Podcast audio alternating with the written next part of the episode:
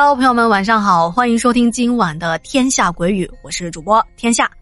啊，咱们好久没有讲小故事了哈。那么今天要分享两个故事，一个是来自沙县的雪饼，也是我们的老朋友哈。他分享一个就是关于他妈妈小时候遇到的事情。另外一位是嗯，喜马的用户名叫天下的孙悟空哦，啊，对，他在微信群的名字叫做眼春啊。那么故事在开始之前，要感谢本期的编辑老竹头竹影小哥哥。好家伙，他这个故事整理的可以说是行云流水，一挥而就，让我讲起故事来也是一气呵成。啊，说多没有用啊，马上来讲故事。这第一个故事是来自沙县的雪饼投稿的，他说是发生在他妈妈小的时候。他说我妈妈小时候是在城里出生的，但是由于某一些原因，可能是我外公外婆工作的原因吧，在他十岁的时候就跟着外婆他们一家来到了乡下。那么对于一个小时候生活在城市的人，到了乡下以后，对很多事情都感到特别的新鲜。再加上对于农村的大部分的忌讳什么的，他也不太懂。另外，由于家庭原因，他说我的妈妈是没有上学的，早早就跟着我的外婆上山干农活了。那么发生事情的这一天，正好是我外婆带着我妈妈上山干活。那简单说一下，我们沙县本身山就不少，那么为了种植农作物，因地制宜，就会开垦出很多的梯田。这一说到沙县，又想到沙县小吃了，对吧？但是，沙县的附近也拥有与广西、贵州那边的龙脊梯田齐名的联合梯田，所以说这梯田在我们村挨家挨户必备的。话说回来，这天外婆带着我妈上山以后，外婆就去田里干农活嘛。由于我妈妈的年纪还小，这田地里的活她也帮不上太多的忙，我外婆就让她去。边上的树林子里捡柴火去了。其实梯田的边上更多的是灌木，像那种什么参天大树啊，这种树木并不多。所以我妈妈想要捡到更多的柴火，就得顺着梯田的边儿找到那些树木多的，而且并没有完全被开发的地方去捡。就这样捡啊捡啊，不知不觉的，她就离开了我外婆的视线。那一开始，外婆也没有注意，毕竟这也不是我妈妈第一次上山捡柴火，她呀也没把这事儿太放在心上。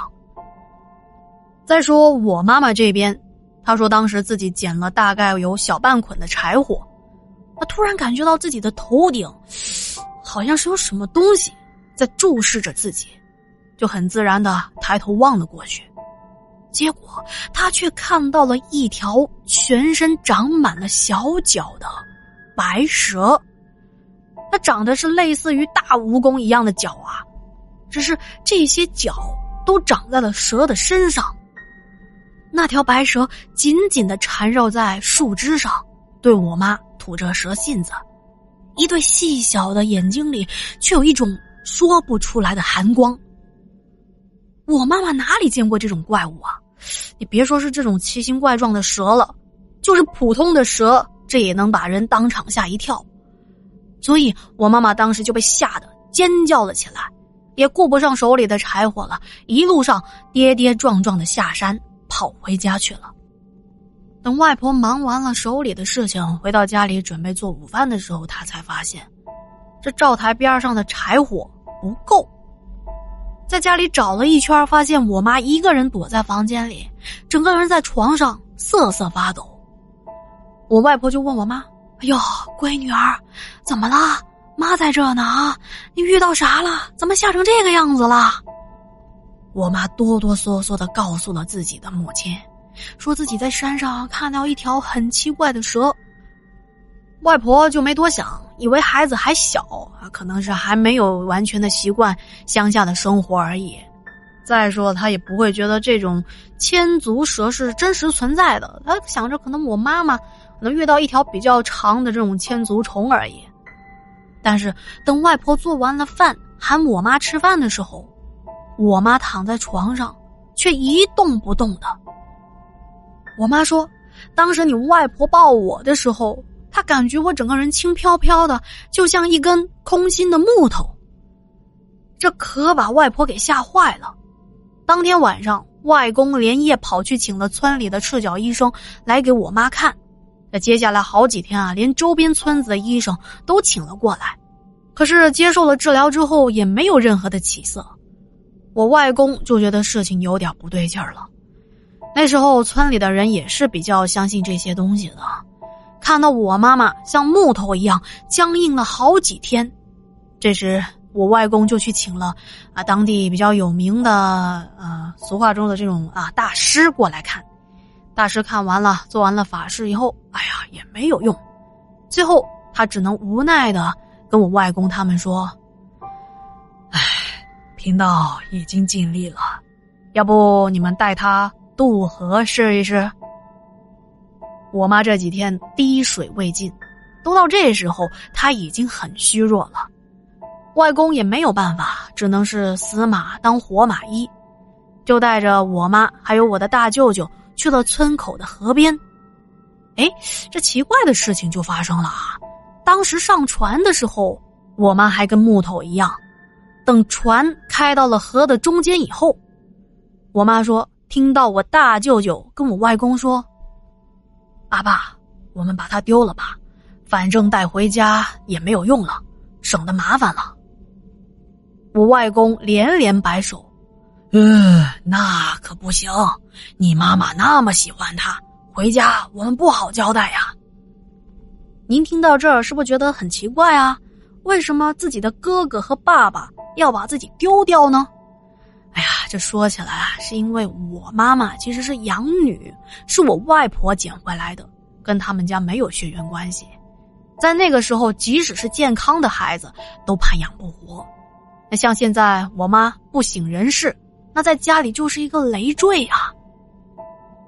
再看我妈妈这边，我妈当时一听到他们的对话就着急了，他心想着：这万一要是真的被他们丢进河里，那怎么办啊？那不得淹死了？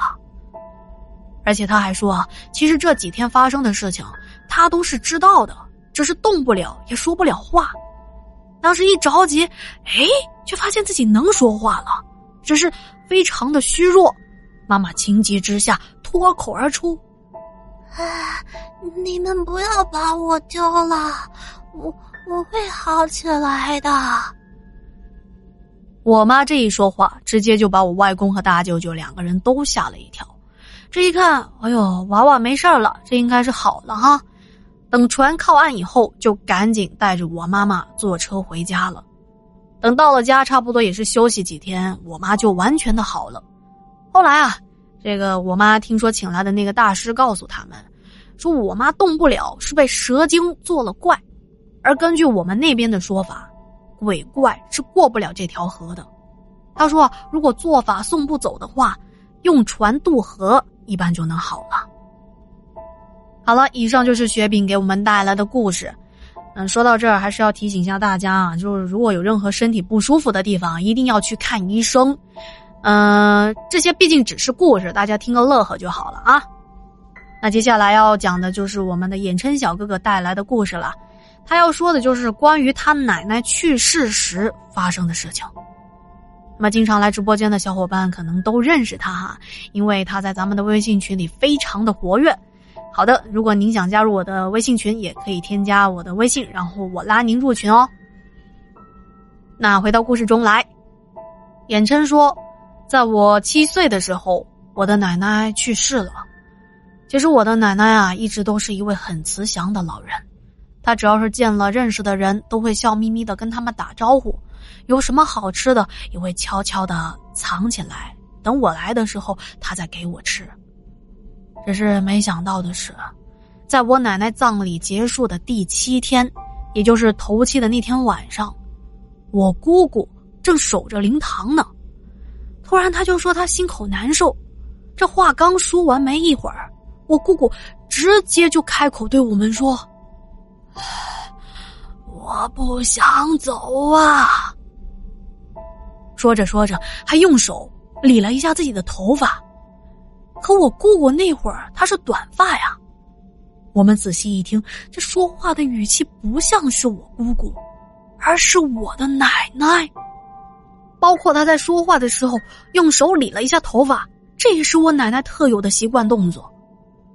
这时候我大爷还不相信呢，对我姑姑说：“哎，小孩子还在呢，别吓到孩子了。”而我姑姑随手就是一巴掌给我大爷打了过去，嘴里还说：“你这臭小子，我白疼你了！你怎么当的老大呀？”姑姑一边打着，还一边数落着大爷以前犯过的错。甚至有些事情只有我大爷和奶奶两个人才知道的，也是到这个时候，我大爷才信了，是我的奶奶不愿意走，他又回来了。这过世的人又上到别人身上，这怎么办啊？没别的办法，我大爷带着我们所有的人给奶奶下跪，说了很多很多的好话，同时还承诺啊给奶奶多烧纸钱儿。直到我们当着他的面把那些纸钱全都烧了，奶奶才一个纵身离开了。也就是说，我姑姑当时在烧完纸钱之后，浑身一软就瘫倒在地上。后来过了大概是十几年吧，我爷爷也过世了。那时候，我爷爷过世，但是是我奶奶又上到姑姑的身上，也是我们一群人磕头烧纸才给送走的。好的，以上是来自河南商丘的衍琛小哥哥分享的故事。您说啊，像衍琛刚刚说的这种，若不是自己亲眼所见，怎么会相信呢？不过话说回来，咱们还是听故事就是听故事，千万不要当真。好的，那今天的节目就到这里了，感谢两位小伙伴的投稿，感谢对天下鬼语的支持啊！哦，对了，我又想起一个事情，就是那天有位听友。啊，他叫小蘑菇，他居然跑来问我什么是洗米团，看来就是我这个宣传工作做的不到位啊，是吧？洗米团就是说天针对于天下个人的一个呃 VIP 用户吧，我我觉得可以这样理解，就是您加入了我的洗米团，就可以收听所有的付费节目，这个整个价钱比起您一期一期的购买还是实惠很多的，还可以看到我发在这个。动态圈里面，就喜马的这个动态圈里面的一个，呃，会员才能看到的关于我个人的一些动态，对照片啊、小视频什么的。好的，如果您想支持天下，欢迎您加入我的新米团。